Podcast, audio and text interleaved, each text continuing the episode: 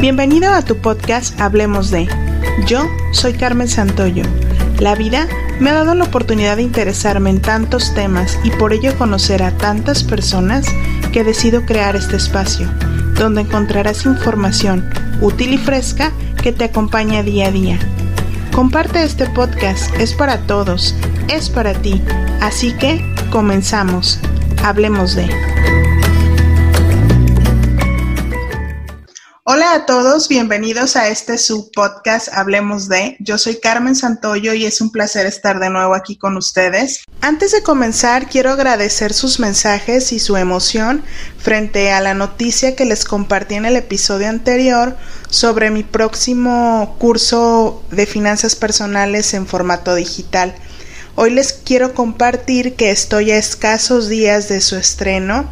Sigan pendientes en mis redes sociales y también así los quiero invitar a que conozcan todo el catálogo de nuestros episodios en la plataforma que prefieren escucharnos. Tenemos muchos invitados, excelentes contenidos para disfrutar y para compartir. Me siento muy contenta el día de hoy porque el tema que, que, vamos a presentar es un tema muy apasionante para muchas personas y pues para otros quizá es desconocido o siempre hemos tenido como esas ganas de conocer un poquito más.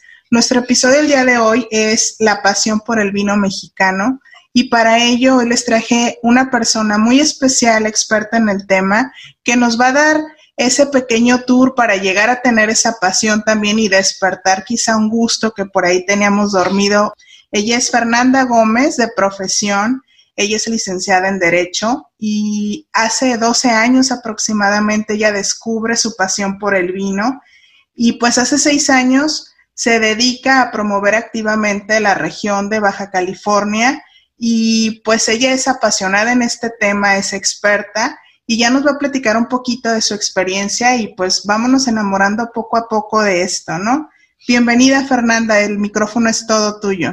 Muchas gracias Carmen, qué gusto estar aquí contigo, es un placer poder compartir un poquito acerca de esta pasión de un tema tan padre y tan tan envolvente como lo es el vino mexicano, ¿no? Te, te agradezco mucho tu, tu invitación y espero poder envolver a la audiencia en este amor del vino como, como yo lo tengo, ¿no? Sí, antes de comenzar, me gustaría un poquito que nos compartieras cómo es que en ti se despierta esa pasión por el vino mexicano o, esa, o esta cultura por el vino. Mira, yo, eh, bueno, para no hacerte un cuento larguísimo, me fui a vivir fuera de México terminando mi carrera y estando allá, eh, mis amigos empezaron a trabajar aquí en Ensenada, particularmente en vinícolas, otros ya tenían los apellidos de algunas vinícolas y empezó un poquito el boom del vino, estoy hablando en el 2007. Entonces, cuando eh, una amiga de mis mejores amigas me dice, cuando regreses tienes que entrar a trabajar a una vinícola, de verdad es padrísimo el ambiente, eventos y todo eso, fiesta, yo dije, pues a lo mejor regresé en el 2008 y a finales del 2008 tuve la gran oportunidad de entrar a las filas de una de las bodegas más representativas de México. De hecho, es la más antigua de Baja California, que es Bodegas de Santo Tomás. Es este, una vinícola que tiene 135 años de historia. Desde el momento que yo piso, así literal, el valle, dije, wow, ¿qué es esto? Y cuando tu jefe te dice, así en el carro, oye, qué felicidad, no manches, qué feliz soy. Digo, ¿por qué? Me dice, es que mira este paisaje, mira lo que tenemos, mira lo que ofrecemos. O sea, nos divertimos. Tú espérate, ese fue el primer día, ¿eh? Vas a ver, yo amo mi trabajo, me dice. ¿Cómo chingados no? Así me dijo. Y entonces dije, yo quiero eso, o sea, yo quiero vivir así el resto de mi vida. Entonces, a los 10 días le dije a mi jefe, o sea, al, al director general, me acuerdo que le habló y le dije, ¿sabes qué? Estoy enamorada de la empresa y estoy enviciadísima con el tema del vino. No literal, o sea, no por el tema del alcohol, sino por querer saber, o sea, de verdad que mientras más conocía, y no solamente el vino como tal, conocer a la gente que hace el vino, de dónde viene la uva, todo lo que tiene que ocurrir antes de que tú tengas una botella de vino en la mesa, es fascinante. y, y merece todo el respeto de, de quien lo va a tomar. Entonces, desde ahí yo dije, tengo que comunicar esto y tengo que saber hacerlo de la mejor manera. Y la mejor manera es estando ahí, o sea, estando en el campo, estando en la vinícola, o sea, no estudiarlo en los libros, que eso sí también, exacto, o sea, sí te ayuda, te ayuda a estudiar y, y te ayuda a saber algunas cosas, pero no es lo mismo ver una película, o sea, no es lo mismo que te cuenten la película, que veas el thriller o que actúes.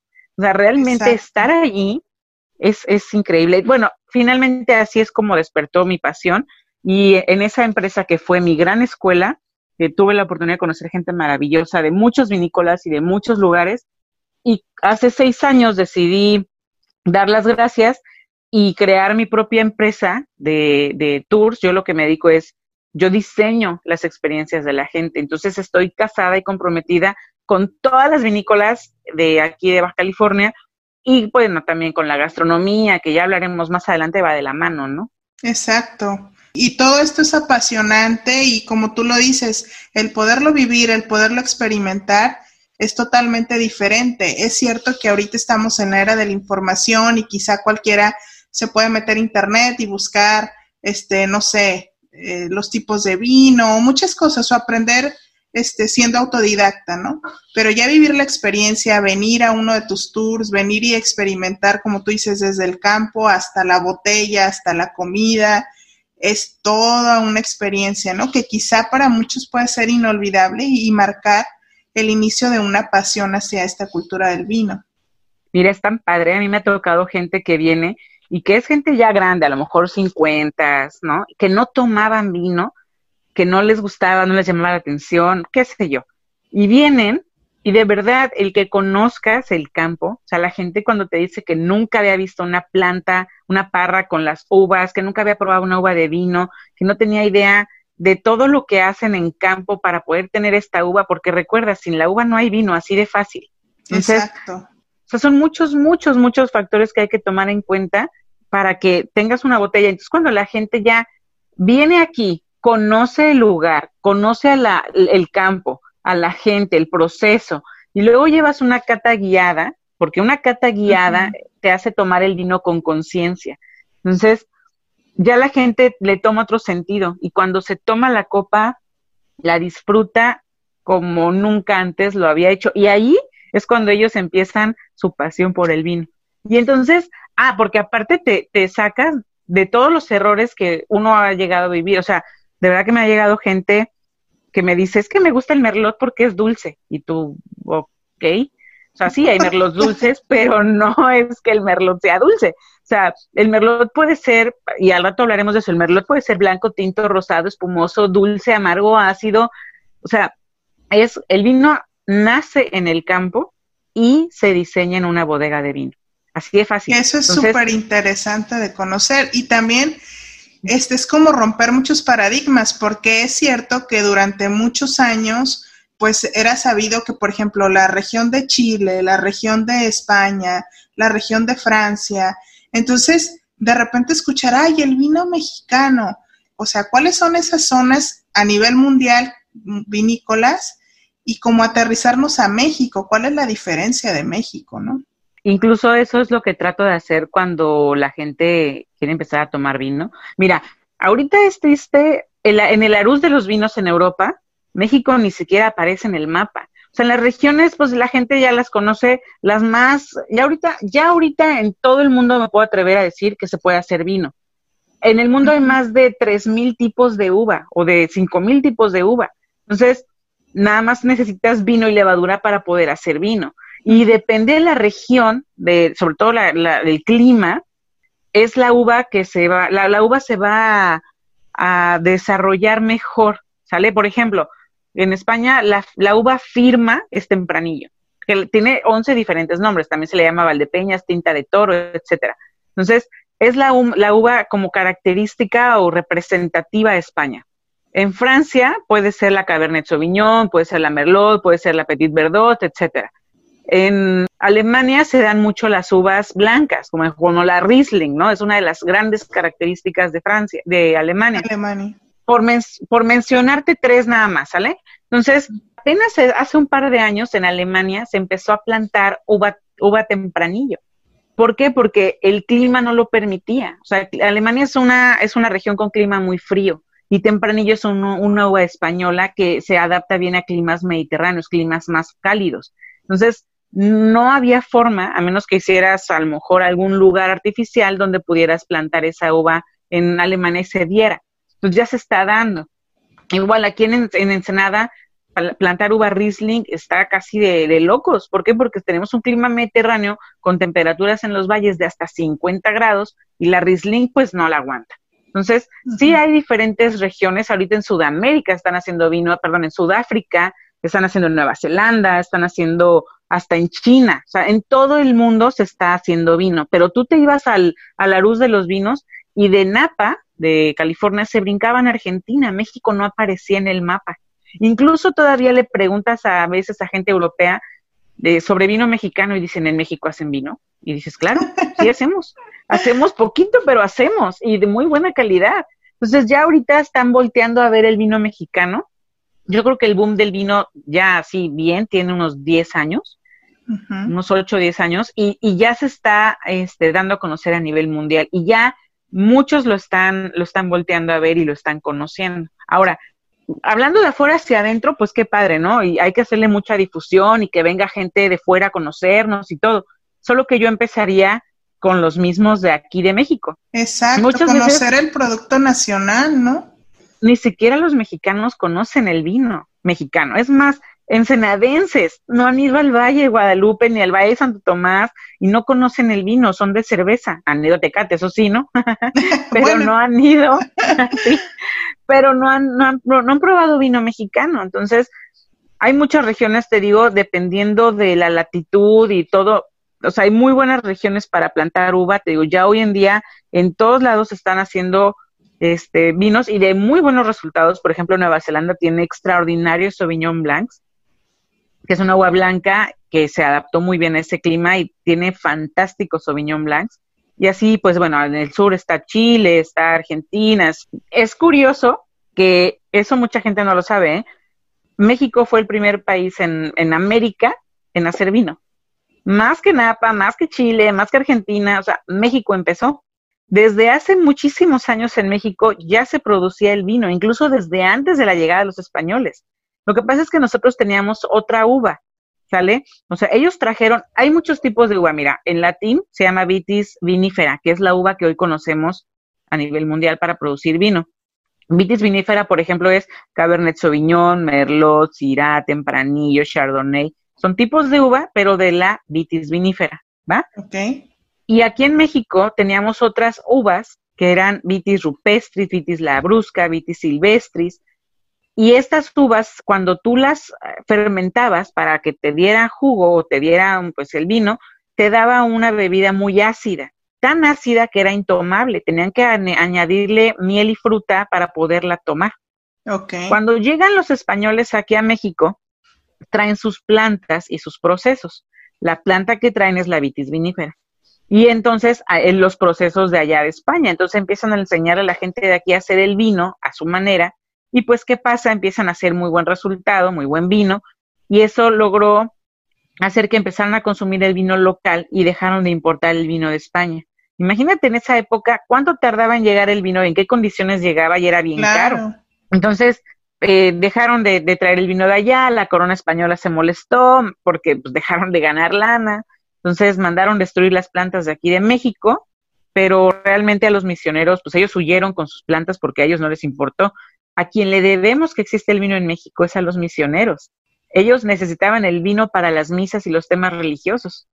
Así empezó el tema del vino ya como tal aquí en México de forma pues más formal, ¿no? Aquí tocaste dos temas súper interesantes. Una es de que pues también la industria, por así decirlo, o la, agronomía ha tenido sus avances. Es así que, como lo dices, ya en cualquier parte del mundo pueden producir vino. Y no nada más vino, podemos ver mucho tipo de cultivos, ¿no? Que ya se dan en lugares que jamás imaginamos, ¿no?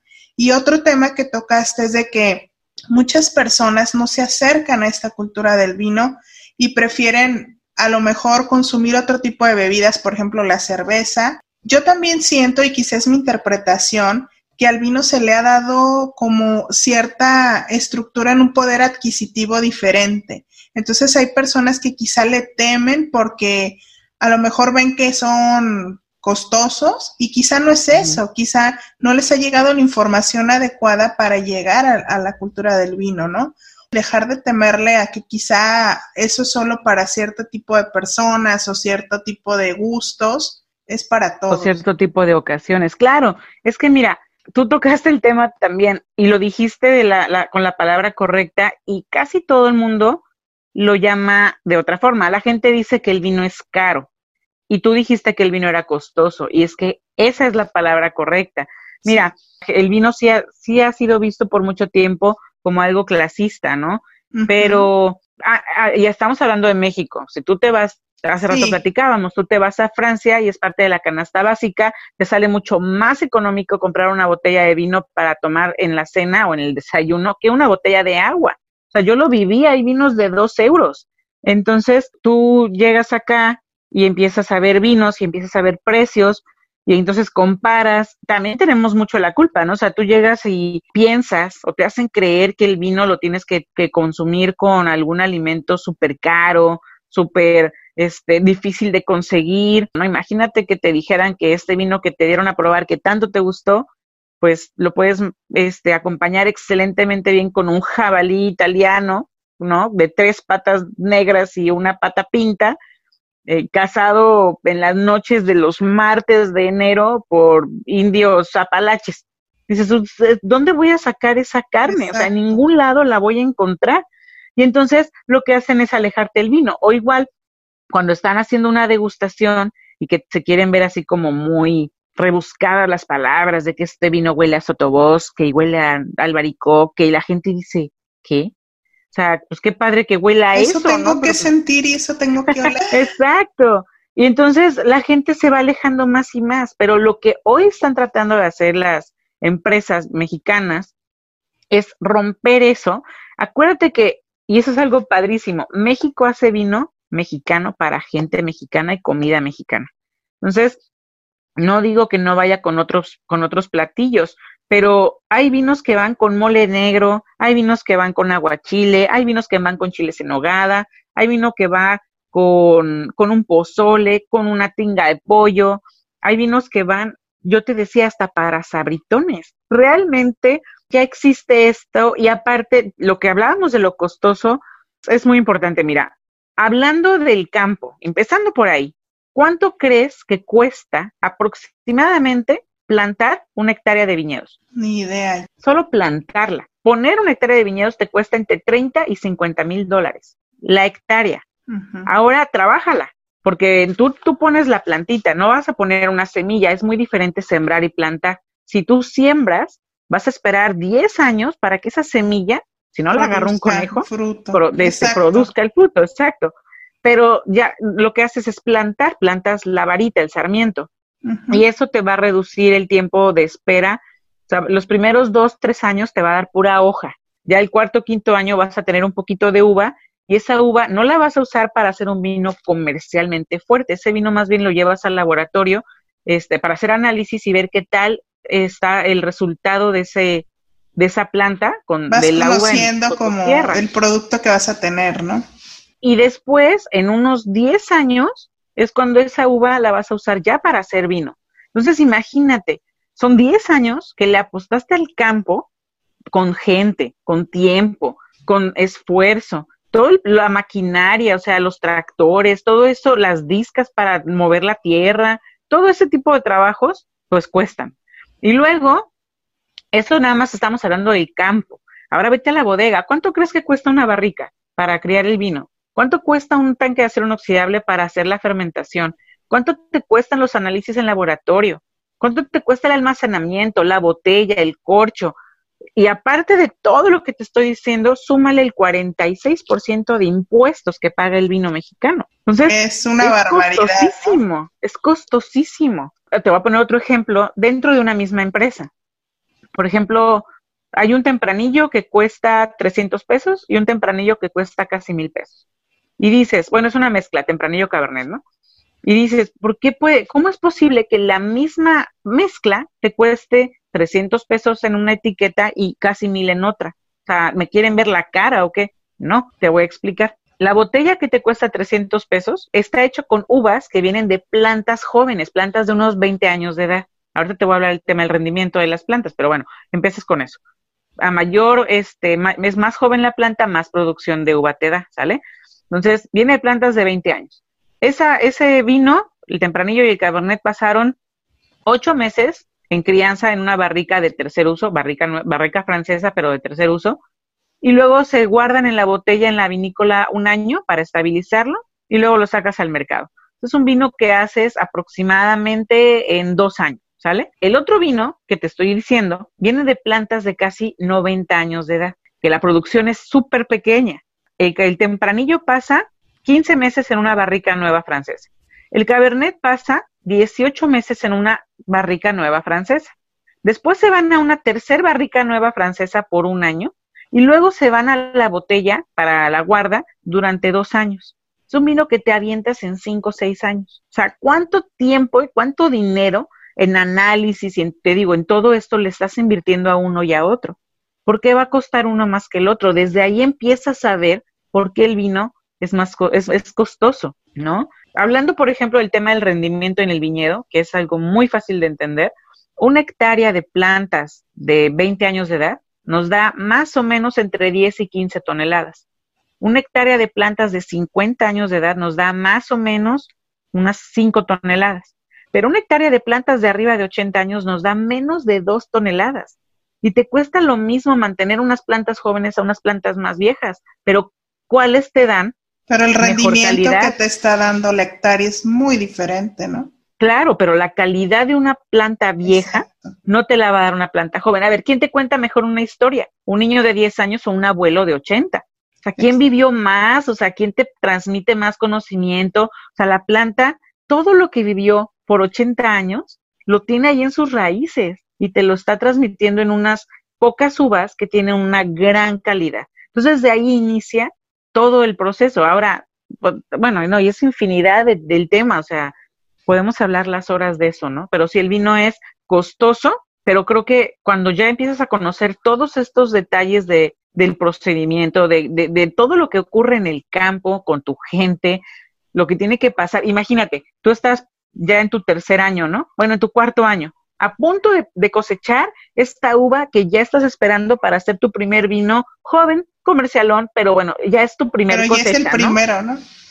Imagínate que te llegue el nosotros, pues, suponiendo que ya tienes tú tu fecha para cosechar el lunes y el domingo anterior te cayó un día de calor de 56 grados. Eso va a petrificar tu uva, la va a deshidratar, si no es que también te echa a perder algunas plantas. Y entonces, en vez de tener una cosecha del 100%, vas a tener una merma del 80%. ¿Y qué va a pasar? O sea, te quedan 20% de tu uva. Y, y ahora pues haz maravillas con eso, ¿no? O sea, todo, y vuelves a empezar. O sea, todo ese tipo de cosas pasan y estás en vivo porque no es una película que puedas editar y que puedas quitar y poner. Sea, es tu trabajo y es tu esfuerzo, tanto tiempo que se ve reflejado a la hora de cosechar y de producir y de elaborar para que cuando tú tengas la botella de vino en tu casa, pues la puedas disfrutar. O sea, realmente el vino es de esas bebidas que te invita a compartirse cuando tú tienes una botella de vino que realmente te gusta, quieres compartirla con gente que, que la aprecia igual que tú. Y que la.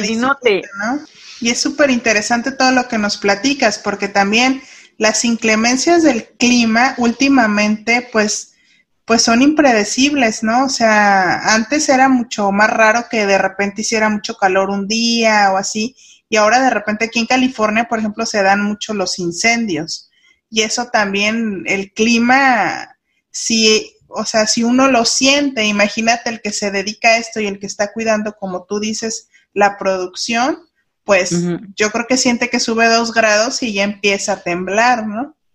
¿Sabes qué? Eso que mencionas, híjole, cómo nos ha afectado. Tú has oído hablar, pues, como buen ensenadense, de las fiestas de la vendimia, ¿no? Sí.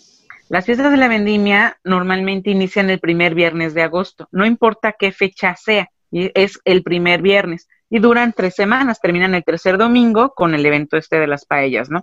Pero todo tiene una razón. Inician, o sea, em, empiezan en agosto y terminan ese domingo porque normalmente ese lunes se empezaba a trabajar.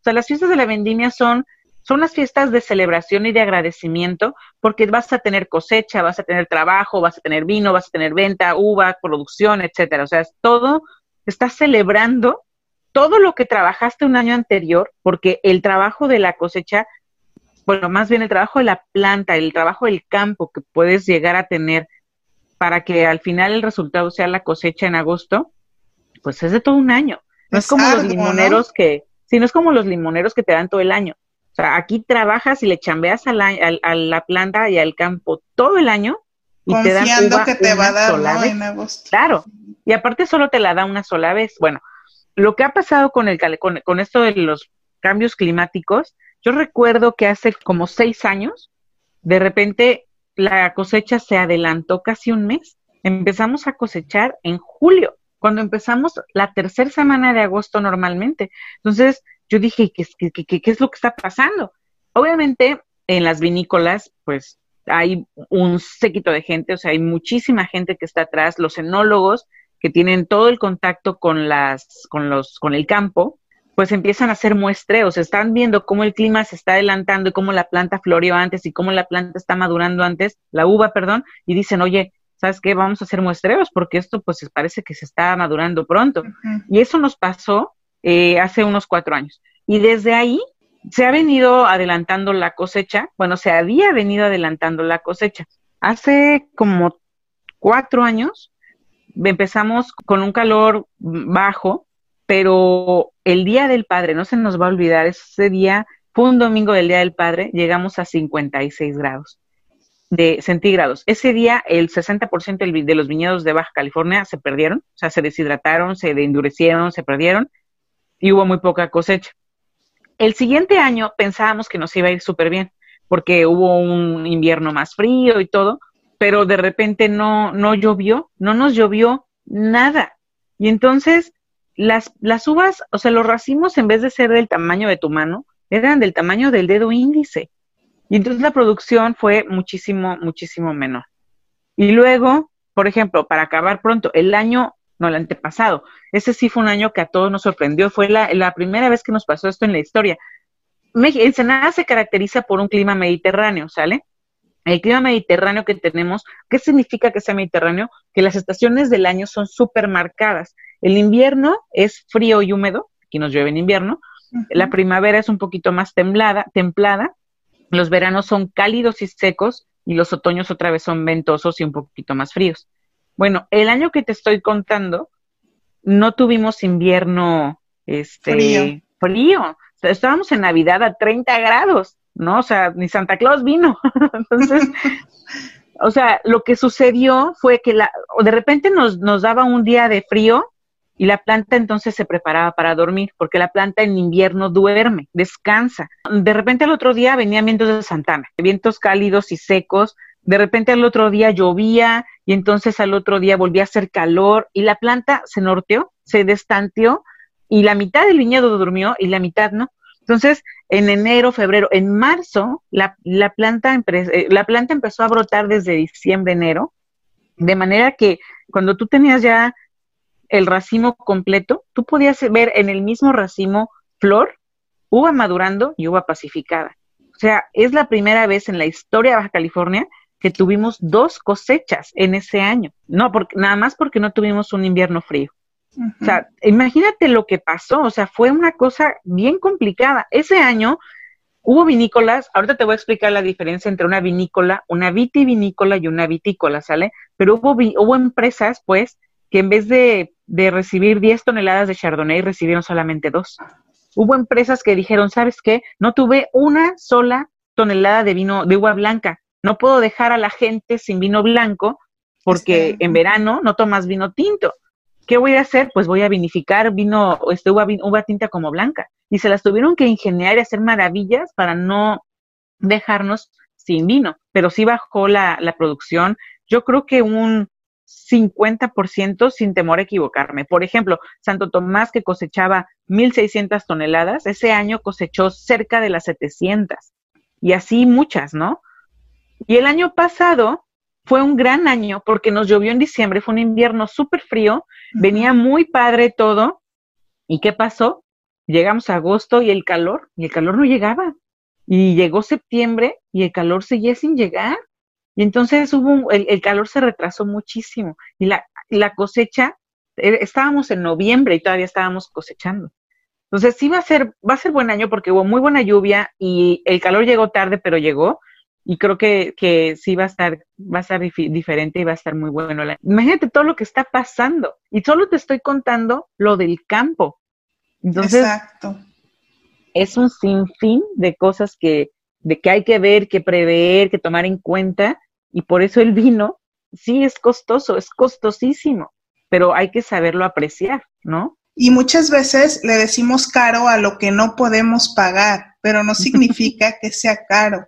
Es costosa, su producción, como ya le llamas, tiene una razón de ser. Entonces, sí hay que entender por qué es costoso y que también hay opciones. Y como tú lo dices, a lo mejor no lo vas a consumir diario o a lo mejor lo vas a consumir ocasionalmente, pero es una buena elección y no te guíes solamente porque cuesta más que o menos que. O sea, es una elección en conciencia. Y aparte lo que estás diciendo, te voy a poner otro ejemplo. Hablando de vinos, ¿no? O sea, el vino más caro del mundo cuesta alrededor de 55 mil dólares, la botella. Y entonces dices, ah, entonces este vino mexicano de mil pesos, pues no, no está caro. Entonces, es comparado con qué, ¿no? Y es la misma como, como de un carro. O sea, ¿qué es más caro, un Rolls Royce o un bocho? Los dos son carros, los dos te llevan, pero quiero que metas un Rolls Royce al desierto a ver si te sirve como un bocho. Entonces, sí, sí depende, tal cual lo dijiste, en el momento, la, la circunstancia, la ocasión. Ahora, algo muy importante que también comentábamos hace ratito, es que una vez que tú encuentras esa botella de vino en el mercado o en la vinícola o ya a la venta, pues, ese vino ya lo puedes tomar. Ya está liberado por el enólogo o la enóloga, que es quien hace el vino, y ya le da el adelante o el visto bueno para que tú, ese mismo día que lo compras, lo consumas en tu casa. O sea, hay creencias de, de guardar el vino por años y años y años, que el mejor vino es el más viejo y nada. O sea, hay que saber, y eso normalmente en las botellas de vino te lo menciona. Eh, hay vinos que sí son aptos para la guarda, o sea, un vino que se crió en una barrica de vino, en el proceso, es un vino apto para la guarda. A mayor tiempo que pase el vino en una barrica, mayor es la guarda o la capacidad de guarda para que la tengas en tu casa. Si el vino solamente se, fermentó y se elaboró en un tanque de acero inoxidable, es un vino joven y es un vino de consumo rápido. Entonces, hay gente que de repente me dice, es que quiero, guardé el vino del bautizo de mi hijo y lo iba a abrir cuando cumplía 18 años. Sí, y resulta que era un blanco joven, no, no, cuando lo abren tiene un color amarillo ámbar que dices, no, ¿sabes qué pasa? Bueno, esa es otra, otra cosa del vino. Hablábamos hace ratito del ciclo de las vides, ¿no? Las vides no son como un limonero, el limonero te da limones todo el año y, sigue floreciendo y rebrota y rebrota y ya, ¿no? Las vides no, Aparte de que ya platicamos de que las vides hay que cuidarlas, o sea, plantarlas, esperarte unos años, ya que tienes ahora sí tu, tu plantita y va. Ahorita fíjate, estamos en julio, vamos a ubicarnos como si ya hubiéramos terminado la cosecha. Cuando tú le levantas la uva a la planta, yo me imagino que la planta descansa, así como cuando está en trabajo de parto. Sí, y la ves, yo no tengo hijos, pero tú ves a la planta, cuando le dejas la uva de más, la ves cansada. Te lo juro que tienes que conocer las plantas para que digas, no, ya quítenle esa uva, por favor. Ya, cuando le quitas la uva la planta automáticamente tiene un respiro y empieza a tirar las hojas que tiene. La, la planta es muy frondosa. Entonces empieza a tirar las hojas y se empieza a preparar para su etapa de reposo, que es la dormancia. Esta etapa ocurre normalmente diciembre, enero, ¿no? En esta etapa, la, puede, en el clima puede, puede llover, puede caer vientos de Santana, puede haber heladas, puede haber calor, puede pasar lo que tú quieras con el clima, pero la planta va a estar completamente dormida y durante, antes de dormir, toda el agua que puede la va a agarrar, la va a juntar en las raíces y la va a almacenar para pasar el invierno. Llega la primavera, bueno, y la gente del campo, como este trabajo es de todo un, de todo un año, la gente del campo hace trabajos durante este año para mejorar la producción y cuidar la planta, ¿sale? Entonces, en enero llega la gente y lo primero que hacen es podar tienen que podar a la planta para despertarla de la época de reposo y aparte con la poda ellos programan la producción de ese y de los siguientes tres años. Entonces, tú tienes que tener gente bien capacitada en el campo.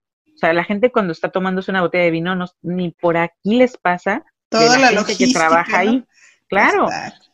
Si tú no podas bien una planta, imagínate que tú contrates a alguien que te diga que sabe y realmente no lo supo, podó mal la planta donde no era, esa planta va a retrasar su trabajo tres años. O sea, tres años, no estás hablando de, híjole, la regué y perdóname, mañana lo hago bien. Sí, tú, pero pues ya me costó tres años de trabajo, ¿no? Entonces, bueno, hay que saber podar. Ya que tú hiciste la poda, la planta despierta de su época de reposo y empieza a chambear. Entonces, empieza en, empiezan a salir las hojitas, como por ahí de marzo, y en abril más o menos se da la floración, abril-mayo. La floración es una etapa preciosa. Tú ves el racimo que es del tamaño de la uña de tu dedo meñique, de ese tamaño es el racimo. Luego va a crecer como del tamaño de tu dedo y, y cada grano de uva que tú te comes es una flor. Entonces son unas flores que apenas se perciben como color amarillo paja y, y empieza esa etapa. Ya que tienes ahora sí la fruta, inicia su etapa de maduración, que es la más larga, dura unos tres meses. En esta etapa, el racimo va a agarrar fuerza, tamaño, color, dulzor y agua. Todas las frutas nacen verdes, todas. Y las uvas también. Pero pues las uvas que van a ser las uvas tintas, uvas negras, así les llamamos, pues van a agarrar su color y es cuando puedes ver el racimo verde y morado. Entonces empiezan a, a pintar. Esta etapa, como es muy larga, la gente del campo hace tres actividades más. La primera se llama deshoje. Normalmente hay que quitar unas cuantas hojas de la planta, porque yo te decía que el racimo, la planta es muy frondosa y un racimo de uva necesita más o menos 1400 horas de sol para madurar. Mm, Entonces, de ahí, de ahí la importancia del trazado de tu viñedo. Tienes que ver de qué lado sale el sol, de qué lado entra para que de forma uniforme madure tu viñedo. Ya que hiciste tu deshoje, haces un sacrificio de uva que se llama raleo. Lo que haces es cortas algunos racimos de tu planta de forma que dejes más o menos unos 15, 20 por planta para garantizar una gran calidad, ¿no? Que se nutra con las raíces de tu, de tu planta. Y las que cortas, las dejas ahí en el suelo por tres razones.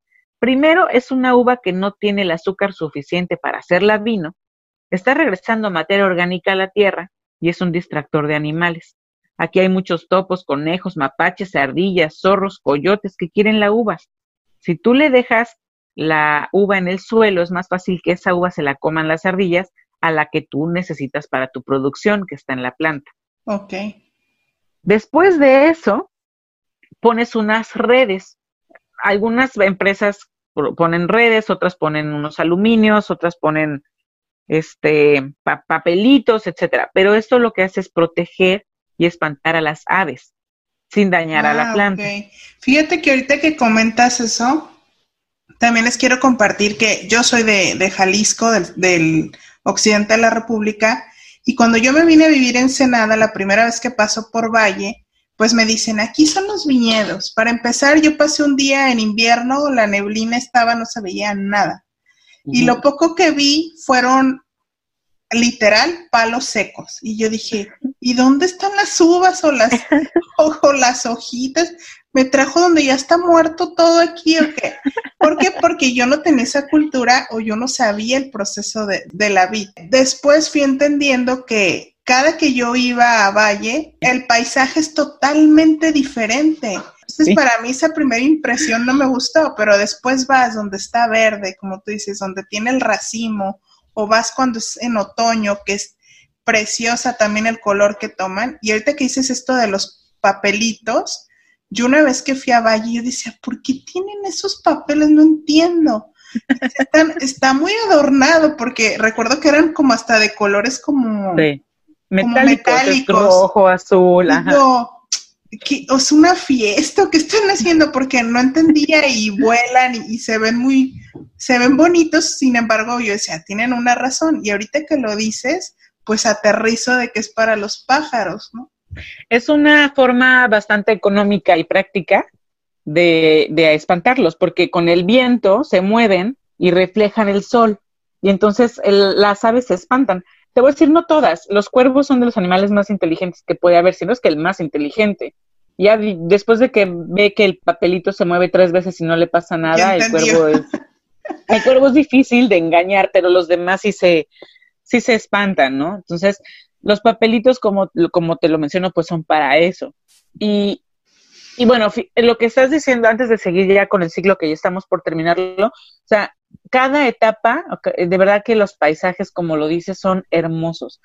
Muy diferentes. Si la gente quiere venir a ver lo verde y las uvas y todo, pues que vengan a partir de junio, julio. Lo que es julio, agosto, septiembre, octubre, son las épocas de paisaje visual más bonita.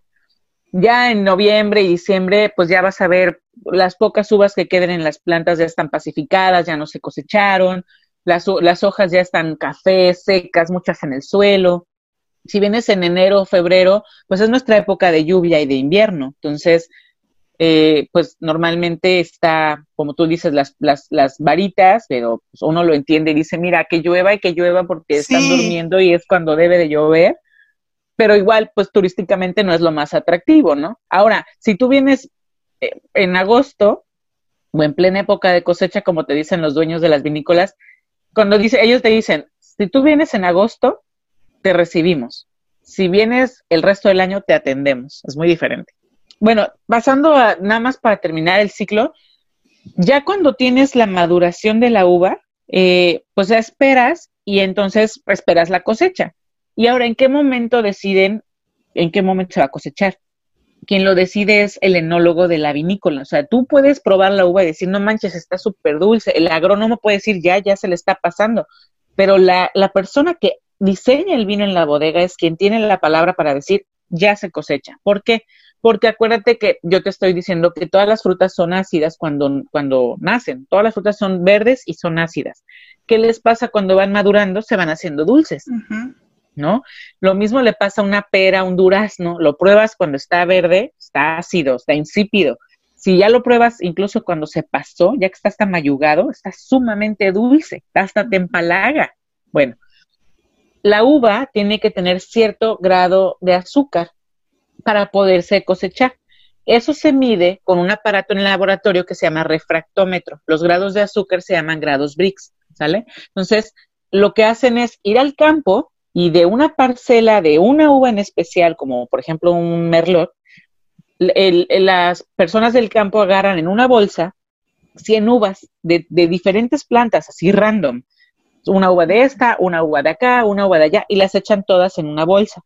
Esa bolsa la llevan a la vinícola, al laboratorio, la aplastan y entonces el jugo de esa uva la ponen en un refractómetro, que es como un termómetro. Ahí tú vas midiendo la gradación del azúcar. Entonces, si la uva ya tiene el azúcar que el enólogo busca para la, para la cosecha, manda la indicación al campo para que se coseche. Si no, acuérdate, a mayor tiempo en la planta, mayor dulzor. Entonces, ¿por qué es tan importante el azúcar? Porque la graduación de azúcar de la uva te va a dar el alcohol en el vino. Un grado de azúcar te da 0.5 grados de alcohol. Esa es la relación. Entonces, por ejemplo, si tú cosechas la uva eh, blanca, normalmente aquí en México se cosecha unos 26, 24 grados Brix, nos está dando más o menos unos 12, 13 grados de alcohol, el vino. Si cosechas la uva tinta a unos 40, a unos 30 grados Brix, vas a tener unos 13, 14 grados de alcohol. Los vinos de cosecha tardía son vinos que las uvas se cosecharon a 40 grados Brix que nos van a dar entre, 10, entre 18 y 20 grados de alcohol, exactamente. Entonces, ¿cuándo, cómo haces un vino dulce? No es que le agregues azúcar, O sea, se podría, ¿por qué? Porque no hay reglas para hacer vino en México, pero la forma natural es, es con una fermentación alcohólica, ¿sale? La uva ya de por sí en el, racimo trae una levadura silvestre. Tú has visto en las uvas tintas es donde más se nota, las uvas rojas que te comes en tu casa, las ciruelas, que aunque las laves traen una capita blanca difícil de quitar, ¿no? Esa capita blanca es una levadura natural, se llama pruina.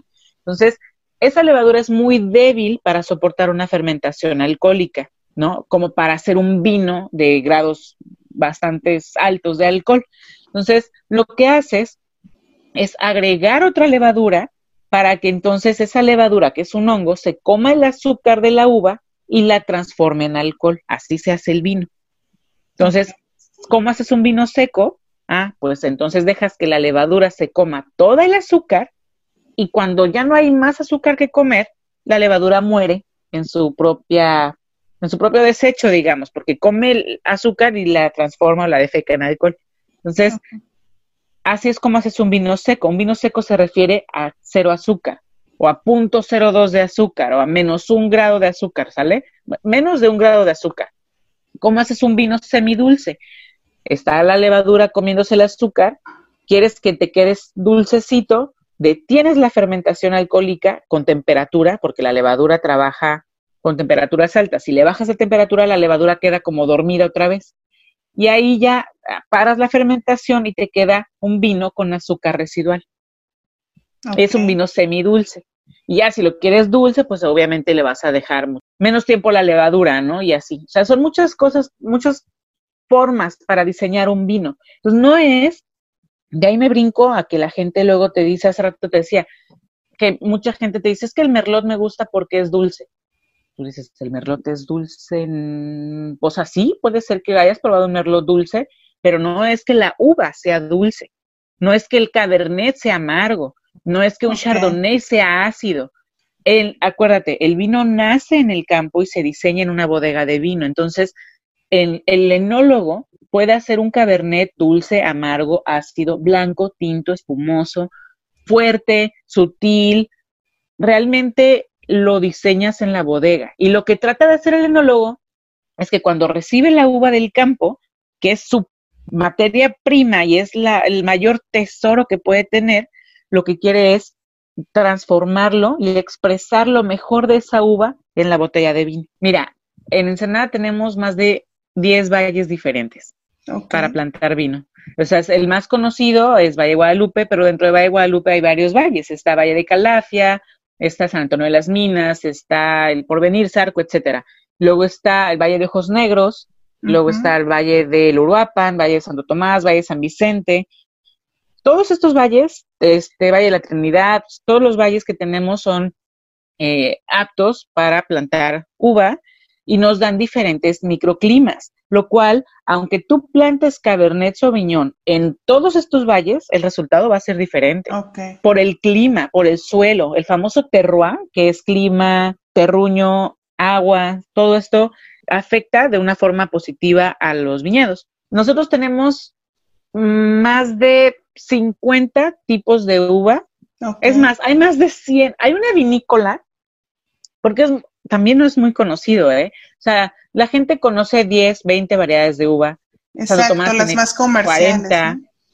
Sí, ajá, exacto, las más comunes, pero hay una persona, por ejemplo, que se llama Camilo Magoni, aquí en Ensenada, que es una eminencia este señor. Fue el primer enólogo que trajo, que, que, trajo, de hecho, Domecq lo trajo para acá, de Italia, a hacer los vinos. Este señor tiene 79 años de edad y tiene desde los 16 haciendo vino. Entonces, tú le preguntas, ¿sabes cuántas variedades de uva tiene él? Él tiene más de 114 variedades de uva. Y obviamente no hace vino con las 114, o sea, unas las tiene en ensayo, unas las tiene, este, tiene que ver cómo reaccionan con el suelo, hay muchas cosas que hay que ver. A lo mejor una no le gusta el suelo, a lo mejor una le gusta este tipo de arena, a lo mejor este le gusta el clima así, este acá. Pero el señor tiene aquí en Valle Guadalupe plantadas. Bueno, no en Valle Guadalupe nada más, en varios lugares de baja, 114 variedades.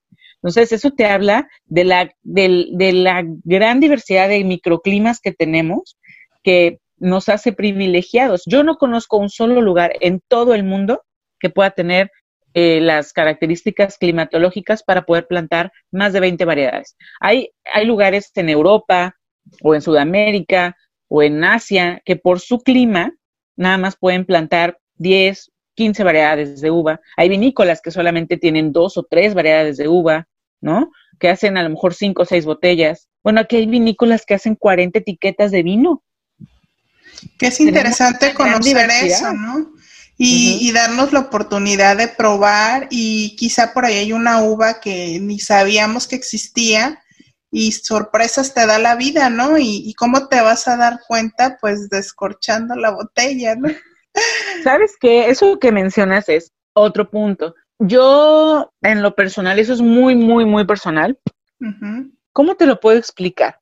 Mira, si tú quieres conocer del vino, en general, yo te digo, ok, ve y conoce los vinos del mundo y terminas con México. ¿Por qué? Porque como en México no hay reglas, México te rompe todas las ideas y paradigmas y esquemas que traías de todo el mundo. Si empiezas con México, se te va a hacer bien complicado entender el mundo entero. Yo por eso tengo 11 años promoviendo y consumiendo el vino mexicano. No es que no pruebe los demás, o sea, obviamente si voy a Europa, a Francia, tomo un vino francés, y si voy a Chile, tomo un vino chileno, o si estoy en México y me ofrecen un vino argentino de donde sea, lo voy a probar y por supuesto lo voy a hacer con gusto porque así como les cuesta a los mexicanos hacer vino, pues a ellos también les cuesta, ¿no? Y hay que respetar. Sin embargo, yo lo que, lo que promuevo es el de acá. Entonces, lo que, lo, a lo que voy con el comentario es que aquí en México se pueden plantar todas estas variedades de uva y te digo que el, el, el enólogo finalmente es quien lo, quien lo va guiando adentro de la bodega, quien lo va diseñando y le puede y puedes jugar con tantas cosas, juegas con climas, juegas con con tierras, juegas con variedades de uva, con edades de plantas, con barricas que si son francesas, españolas, este, perdón, americanas, húngaras, juegas con el uso de la barrica, que si es primer uso, segundo, tercer uso, juegas con diferentes levaduras, juegas con muchas cosas. Entonces, el resultado final aunque tú tengas una uva de Cabernet Sauvignon 100%, a lo mejor en botella el resultado, en una cata ciegas, vas a decir, eso no es Cabernet. Te puedes ir por cualquier otra uva. Entonces, yo soy de la idea de que te olvides del tema de la uva. Hay gente que me dice, es que a mí no me gusta el Cabernet porque es amargo. Yo, ok, es amargo, a lo mejor el que probaste. ¿Sale? Pero yo te puedo dar un cabernet dulce, es más, te puedo dar un blanco de cabernet y no tienes idea que es un cabernet, pero es un vino blanco de cabernet y no porque sea blanco no es cabernet. Entonces, yo lo que a lo que le invito a la gente es a perfilar el vino. Tienes una botella de vino y entonces empiezas a describir vista, aroma, este sabor, textura, ¿no? Que si tiene buen ataque, que si no, y entonces ya que perfilaste el vino, ves con qué alimento lo puedes maridar o lo puedes degustar o si lo degustas solo, qué sé yo. Pero el querer encasillarte con una uva, híjole, se me hace algo tan complicado porque no es... Ahorita estábamos hablando de que el vino puede ser blanco, tinto y rosado, ¿no? O sea, el vino blanco normalmente viene de uvas blancas, uvas verdes. El vino tinto viene de uvas tintas. O sea, no hay forma de que un vino tinto lo hagas de una uva verde. ¿De dónde sacas el color? ¿No? En cambio, un vino blanco sí puede venir de una uva tinta. ¿Cómo le haces? Le quitas la piel y el jugo es transparente. Entonces tú puedes hacer un vino blanco de una uva tinta. ¿Cómo haces un vino rosado? ¿Puedes combinar uvas blancas y tintas? Sí, no es lo ideal. Normalmente lo que se hace es combinar los procesos.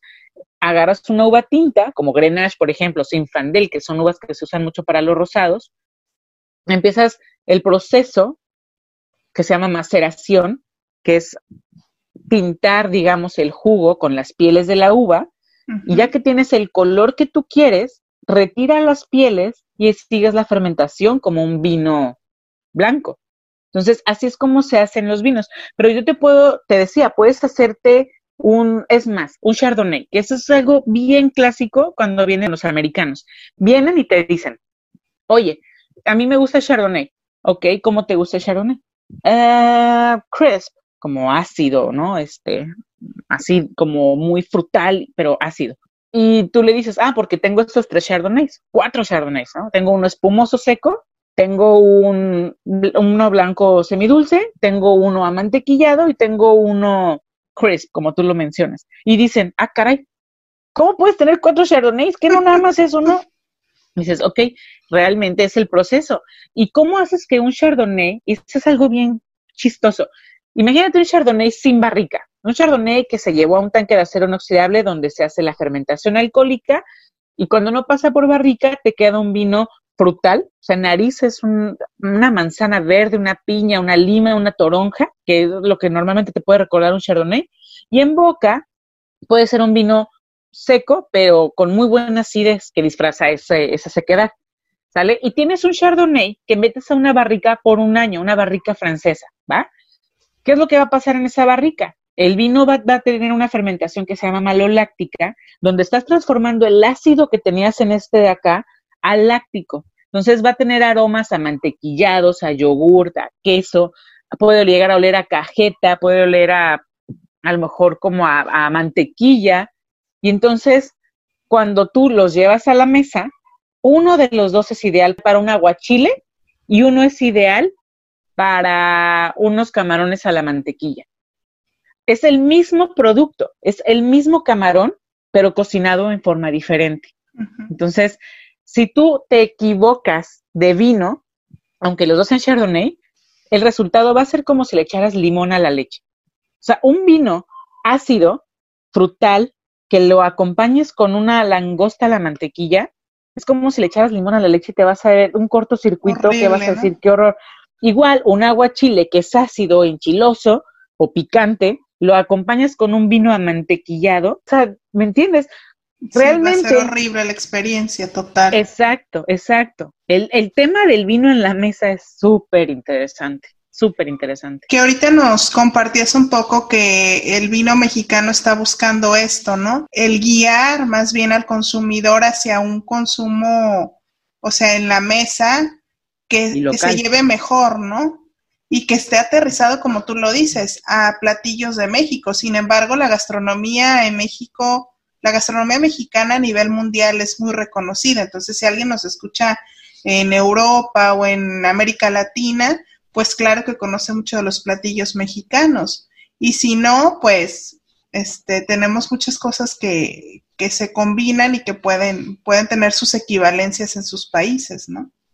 Sí, claro, o sea, no, no porque hagamos vino mexicano para chiles de nogada no pueda ir con una, un platillo internacional, ¿no? Claro. Nosotros lo hacemos para que la gente se dé cuenta que pueden disfrutar de verdad un, buen vino con un salami con queso.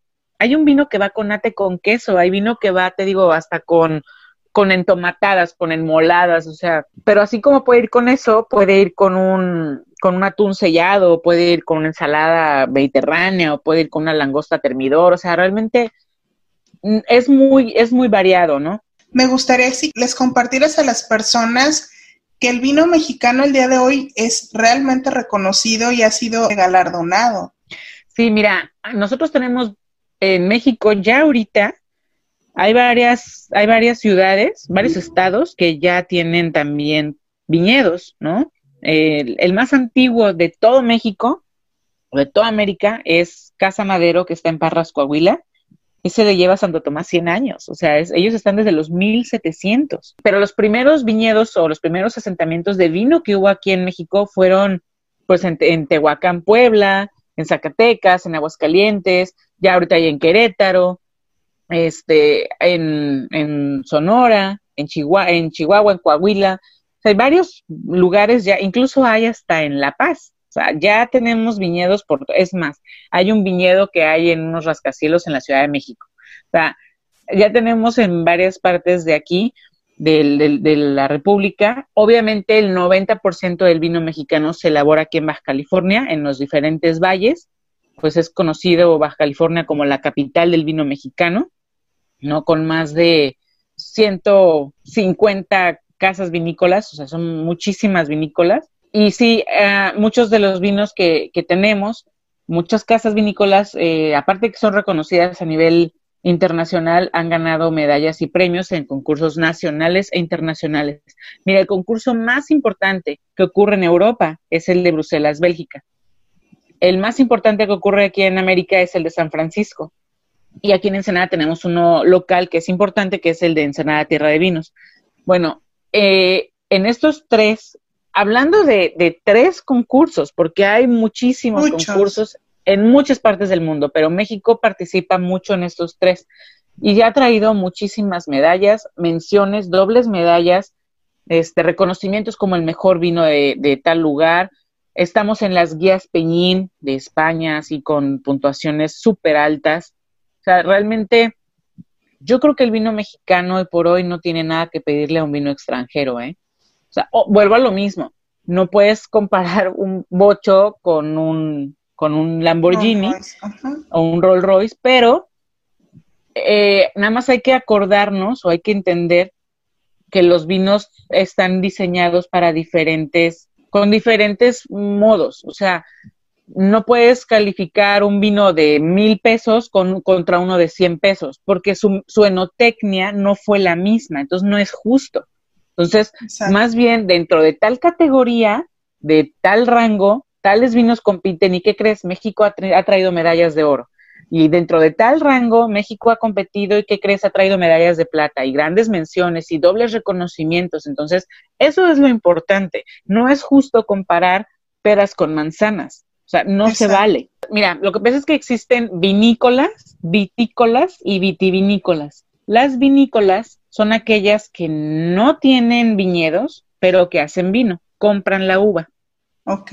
Las vitícolas son aquellas empresas que se dedican a producir uva, pero no hacen vino, venden toda la uva.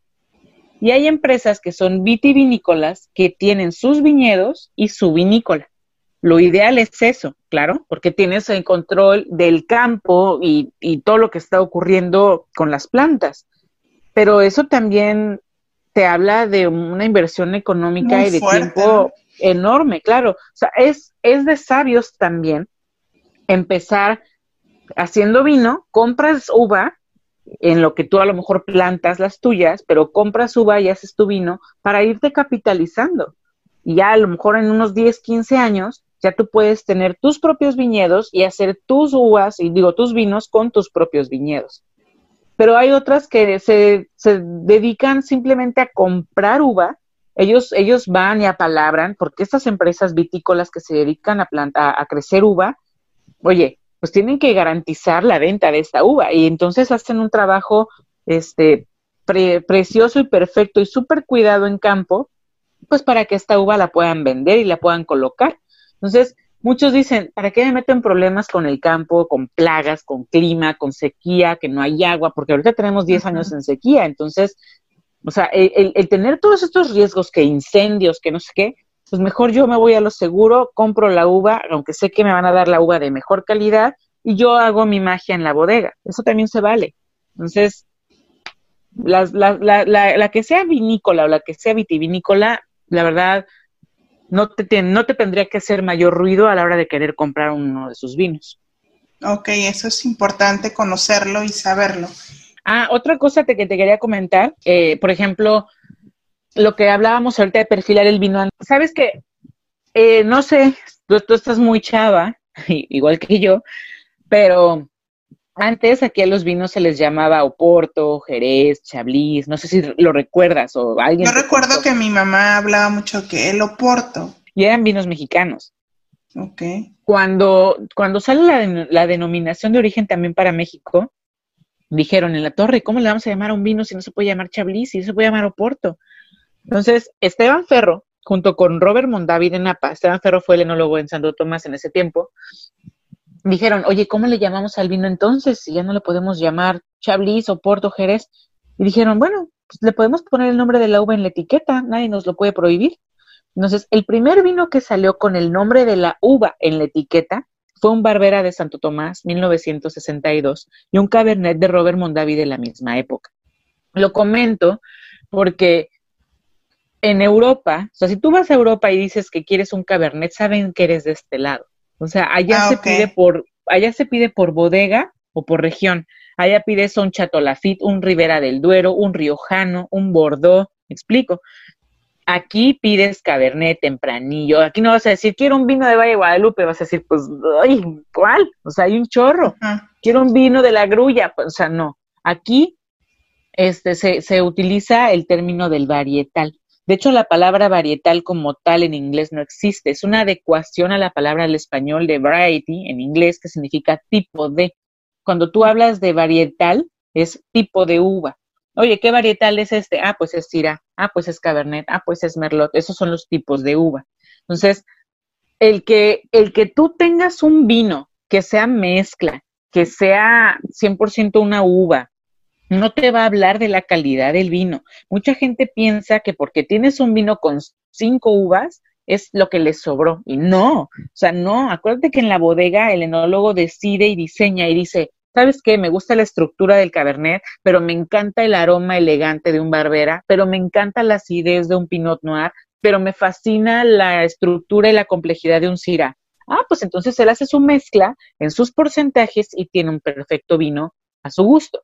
Entonces, cuando tú vas a Francia, y eso te lo comento porque una vez recibí a una chica francesa que estábamos probando unos vinos, ¿no? Y me decía, le decían, oye, este, pues este es 100% Bionier. ¿Eh? Bionier. Es una uva francesa. ¿A poco? ¿A poco? Oui, oui. O sea, realmente no sabía que esa uva era francesa. O un, o un French Colombar que es francesa. Entonces yo le decía, oye, ¿y entonces allá cómo? Dice, no, es que allá, pues allá no nos importa qué uva es. O sea, nadie dice en la etiqueta qué uva es. Y no le importa a nadie, le importa de dónde es y de qué casa. Es todo. Dices, Como la relevancia o el nombre ya de la casa, ¿no? La marca. Exacto, pero a lo que voy es que la uva per se, aquí en México, no te dice mucho. O sea, yo he hecho catas a ciegas con gente que se dice conocedora y, le, y se lo quieres le quieres vender un cabernet como un Syrah y te la cree. Y no es un Syrah, es un cabernet. O, te dicen, es que a mí no me gusta el Pinot Noir, me provoca dolor de cabeza, me hace llorar. Y se lo vendes como si fuera su uva favorita, por ejemplo, un tempranillo. Y te termina diciendo, es que es un gran vino, no lo puede ser, que el buque, que no sé qué. Y a la hora de la hora le, le enseñas la etiqueta y dices, ¿qué crees? Es un Pinot Noir. Dicen, ¿qué? Te digo, no, mi, mi consejo en tema de uva es no te enfrasques en la uva. La uva no te define un vino, te lo define más la casa de la que viene, la añada y su proceso de elaboración, su enotecnia. Entonces, cómpralo, perfila este, ese vino que compraste y entonces ya decides si te gusta o no. Pues sí, sí, seguramente ya traes todo una, un récord que puedes decir, ¿sabes qué? Normalmente los tempranillos que he probado son así, normalmente los merlots que he probado son así, pero de otras regiones, no de México. O sea, en México, Exacto. no, en México no es así. Ok, evitar casarse con, con el nombre simplemente de la uva y sí entender que la magia no, no es la uva por sí sola, ¿no? Porque, porque como tú lo dices, la uva también depende de dónde la estén cosechando, sino lo que hizo el enólogo con esa materia prima, ¿no? Exacto, exacto. Eso entre mil cosas más. Sí, muchas condiciones para, para que el producto llegue perfecto, ¿no? Y, y también es una cuestión, o sea, a reserva de lo que tú me digas, quizá de apreciación y de gustos, ¿no? Porque lo que a mí me puede encantar, a ti no. Y eso no quiere decir que valga más o valga menos mi experiencia, ¿no?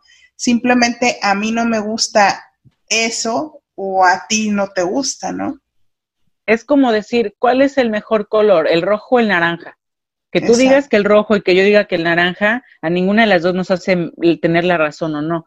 Y no por no, no por no quiero meter marcas, ¿no? Pero, o sea, o sea, realmente, ¿o qué café te gusta más? ¿El de Chiapas o el de Nayarit? ¿O el de Tabasco? ¿Qué sé yo? No, o sea, no puedes definir qué vino. Yo, hay una frase que mucha gente dice, que a para mi gusto está incompleta, porque la gente dice que el mejor vino es el que a ti te gusta.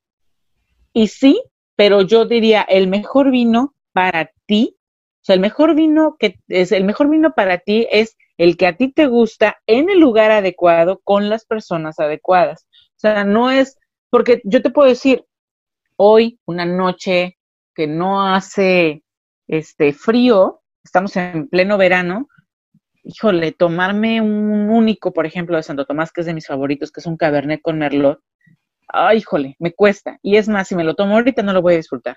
Y es de mis favoritos. Pero ahorita, en esta noche calorada, este, que quiero algo fresco, me, dame un Sauvignon Blanc, normalmente de la casa que sea, es un, es un vino que me gusta mucho. Entonces, eh, así pues, a eso, a eso me refiero. Depende de tu estado de ánimo, depende de dónde estés, depende de, de qué quieras, depende con quién estés, qué vas a comer. O sea, ahorita me voy a servir un, una enmolada, no te voy a poner un Sauvignon Blanc, aunque sea una noche calurosa. Entonces te digo, hay muchas cosas que puedes ver, pero también eso no lo hace imposible de apreciar. O sea, solamente es tener una cierta guía y no, no tienes que maridar todo. O sea, no es que vayas a hacer una comida de siete tiempos y tienes que tener siete vinos, pues oye, uno no es rico MacPacto, ¿no? Pero. Exacto. realmente... Y también esto me, me lleva como a, esa oportunidad que pueden tener contigo de vivir aquí, la experiencia de, ir a una cata, de que quizá en la cata van a probar, no sé, determinada cantidad de vinos y como tú dices, pueden decir, ah, este se me antoja llevar porque pues son personas que no viven aquí en Ensenada y decir, este se me antoja llevar para el invierno o este para una tarde de verano en familia o este para determinada reunión o determinada situación. Entonces te puedes llevar tu, tu variedad, ¿no? Y, irte súper bien armado, diríamos, o, muy contento porque te llevas como el, pues toda la gama, ¿no? Que, que pudiera ser interesante para ti. Sí, claro. O sea, yo, a mí lo que me gusta hacer es, primero llega, eh, conoce, o sea, tú date la oportunidad de conocer los, los viñedos, las casas vinícolas, en lo particular, yo busco experiencias como muy excepcionales. Me gusta que si vamos a una vinícola tengas la oportunidad, si se puede, de conocer al enólogo, al dueño, ¿no? Y que, te, que puedas tener una interacción con ellos, porque ¿quién mejor que ellos para contarte todo lo que han vivido, por qué decidieron esto? O sea, no es un script, no es algo, no es algo que, que puedas o no decir, simplemente ellos te lo dicen o no te lo dicen, pero pues son ellos, ¿no? Entonces, el que puedas llegar conocer a la gente, conocer el lugar, conocer la uva, probarla, o aunque no haya uva, conocerla, conocer el vino aquí. Ah, es que ese es otro punto que no quisiera que se me fuera a olvidar. Una cosa es que tú pruebes el vino acá, que está garantizado, casi casi al 100% que está eh, cuidado de la mejor manera, sobre todo con el, con el tema del clima, del almacenamiento, a que te lo lleves a tu casa. Eh, que, imagínate que tú vengas desde Arizona en carro, ¿no? Y entonces te vas comprando tus vinos, los vas dejando en la cajuela y te y estuviste aquí una semana y te lo llevas en carro, traca, traca, traca, del desierto y todo, llegas allá y lo primero que haces es abrir una botella. No, pues no. O sea, imagínate, es como si yo te, como si yo te metiera la lavadora, la secadora y luego te dijera, vámonos de party. O sea, no, el vino se tiene que estabilizar. Y no solamente eso, tienes que darle un buen cuidado y un buen trato. Es una bebida que va evolucionando constantemente y la tienes que ir cuidando. Este, entonces, pues imagínate, ese vino, por, si tú sirves un vino que estuvo almacenado en una temperatura equivocada o tan sencillo que ese vino lo sirvas en la temperatura equivocada, vas a, vas, vas a echarlo a perder. Es como si yo te diera una limonada al tiempo. O sea, es asquerosa, una limonada se toma fría. ¿Por qué? Porque es refrescante. Un café, a menos que sea un cold brew, se toma caliente. ¿Por qué? Porque así se disfruta. ¿no? Entonces, lo mismo pasa con el vino y eso es tan importante, el almacenamiento y el cuidado de ese vino, la temperatura para servir ese vino y que realmente lo puedas apreciar. Y, y, ahí es donde le damos en la torre al trabajo de todos, del campo, de la vinícola, de quien te lo presumió, de quien te lo vendió. Recomendó.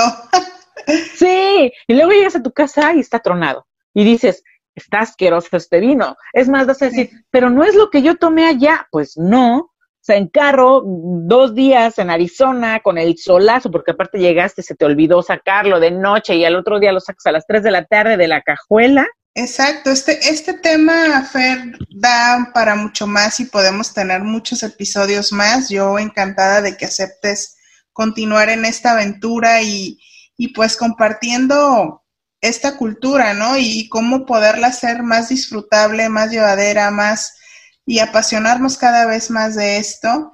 Mira, con esta breve charla, a mí me gustaría que a la gente se le despertara la inquietud, la curiosidad y que le den el beneficio de la duda al vino mexicano. No solamente al vino per se, por ser una gran bebida, yo te decía que ayuda, invita a compartir y tener experiencias inolvidables, increíbles, pero lo más importante, hablando de México, pues que sea vino mexicano, ¿no? Que digan, bueno, pues lo vale, o sea, el trabajo de nuestra gente, de nuestros campos, vale, y si es tan galardonado y si es tan premiado y todo, pues debe de tener algo bueno, algo bien hecho. Entonces, ¿qué mejor si eres mexicano y le estás apostando? Ahorita está muy de moda el consumo local, ¿no? Entonces, la verdad, yo tengo 10 años, 11 años en esto. No sé ni la cuarta parte de lo que yo quisiera saber. O sea, mientras más conozco, me doy cuenta que soy una neófita en el tema, pero sí te va despertando la curiosidad y el respeto, sobre todo el amor de, de lo que hay atrás de una botella. O sea, hablamos de algo tan breve y tan básico, pero creo que es algo significativo que te puede por lo menos inyectar la, o sea, mover la espinita de decir, ¿sabes qué? Quiero ir quiero ir y conocer, es más, de verdad. Te sale todavía hasta más económico venir a Ensenada que ir a otras partes del mundo. Y lo tienes aquí. Mucha gente se va a conocer los viñedos a Napa. Y cuando llega la gente de California nos dice, oye, no manches, está padrísimo, ya quisiera yo tener esto allá, que no sé qué. La calidad, la calidez de la gente, el respeto, las ganas de compartir lo que aquí tenemos, el trato, los paisajes, la gastronomía. Cada vinícola es un mundo y cada vinícola nació por razones bien diferentes. Entonces, el que puedas conocer las historias de cada casa a la que vas y el que tengas esa cercanía con la planta y, y que pruebes el vino en el lugar donde se hace, donde se diseña, donde se expresa, la verdad es que no tiene no tiene, es como priceless. Yo creo que esa es una, es un viaje que se tiene que hacer más de una vez en la vida, porque teniendo 200 casas vinícolas, no te las puedes echar en un fin de semana, o sea, realmente es, es, es, para venir por lo menos una vez al año y de fin de semana, o sea, 24 días, no más, porque tampoco el hígado te aguanta, ni el estómago. O sea, vente varias veces. Que sea disfrutable, ¿no? Y también algo que, que mencionaste al principio del programa, que quizá hay muchas personas locales aquí en Ensenada o muy cerca de Ensenada que no han tenido la inquietud de darse una vueltita y conocer un poquito más sobre el vino. Y la verdad yo te puedo comentar que yo llegué aquí en Ensenada hace 10 años y al día de hoy el boom del vino en la región es impresionante lo que ha evolucionado, es impresionante aquella situación que yo te comenté, que fui la primera vez que vi en invierno solamente, pues, este, las plantas secas, por así decirlo. Este, o sea, nada que ver a lo que existe el día de hoy, las ofertas que hay, eh, como tú dices, de diferentes casas, la gastronomía. Yo una vez tuve por ahí una plática con un amigo que me decía, ¿qué vino te gusta? ¿Qué? Y le di mis comentarios por ahí y le dije, es que también hay que recalcar que, que aquí en Ensenada la gastronomía ha crecido bastante, ha evolucionado bastante.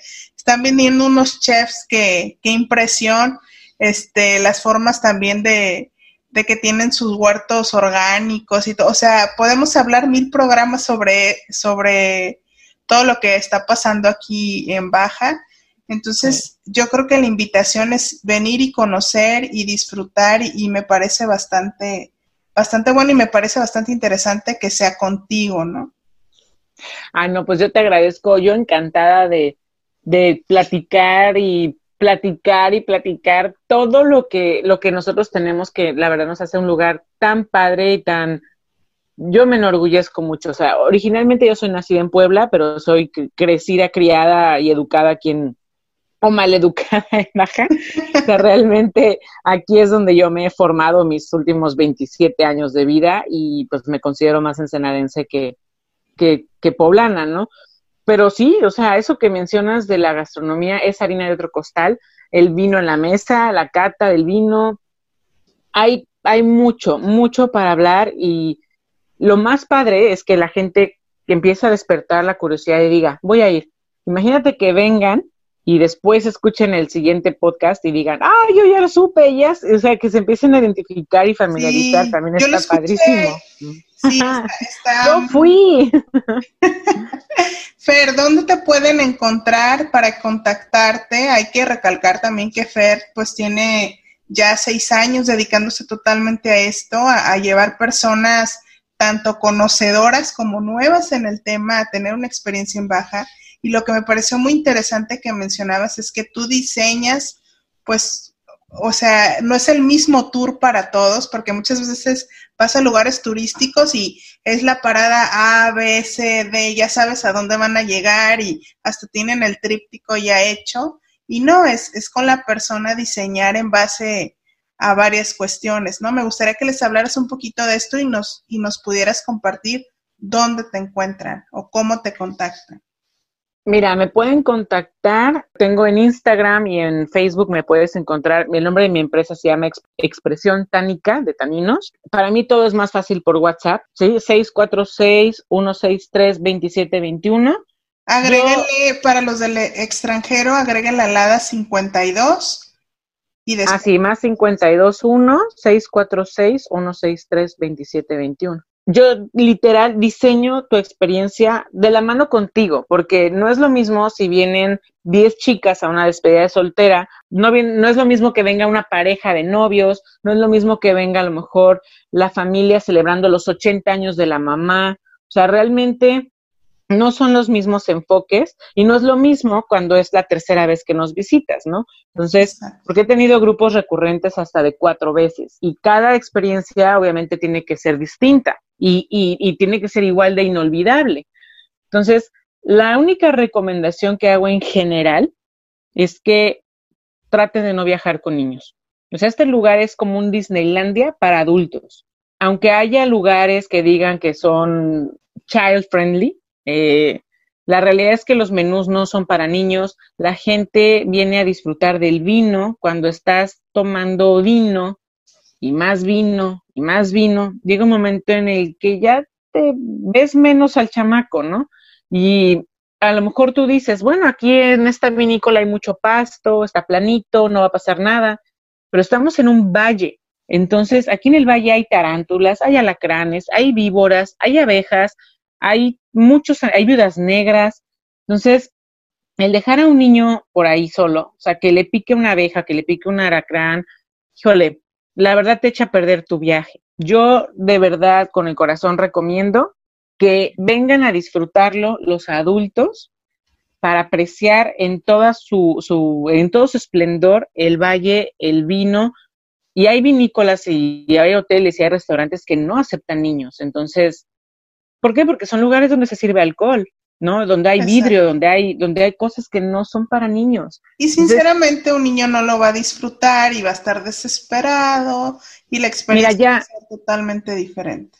Me ha tocado que los niños, como bien dices, o sea, se enfadan porque es el viaje más terrible de sus vidas. Para todo es no, no, no, guarda silencio, no puedes, no esto, no lo otro. Tú no puedes tomar porque quieren probar, o sea, están viendo al papá que está probando un, un vino y luego otro vino y lo, y el niño, los niños son exploradores, ¿no? Entonces, sí, te entiendo. Sí, la verdad es mi recomendación principal, que de verdad traten de no venir con ellos, o sea, que a ellos los lleven a Disney y que los papás vengan a su Disneylandia, que créeme que bien vivido, Uta, o sea, por eso regresas cada año, ¿no? Pero sí, con muchísimo gusto yo los acepto, los, los recibo, los paseo y los enamoro, así como yo estoy enamorada de, del vino mexicano. Bueno, Fer, pues para mí fue un placer estar aquí contigo y tener esta plática. Sé que hay mucho más de qué hablar, sé que pudiéramos enfocarnos en muchas más cosas. Esta es una pequeña pincelada que, que creo que nos, nos dejó un agradable sabor de boca, al menos a, a mí así fue. Y pues este fue nuestro episodio número 14, que es La pasión por el vino mexicano. Yo soy Carmen Santoyo, un placer, hasta la próxima. Este es un episodio más de Hablemos de. Interesante, ¿no? Síguenos en redes sociales y suscríbete a la plataforma donde prefieres escucharnos. Recuerda, hablemos de con Carmen Santoyo. Hasta la próxima.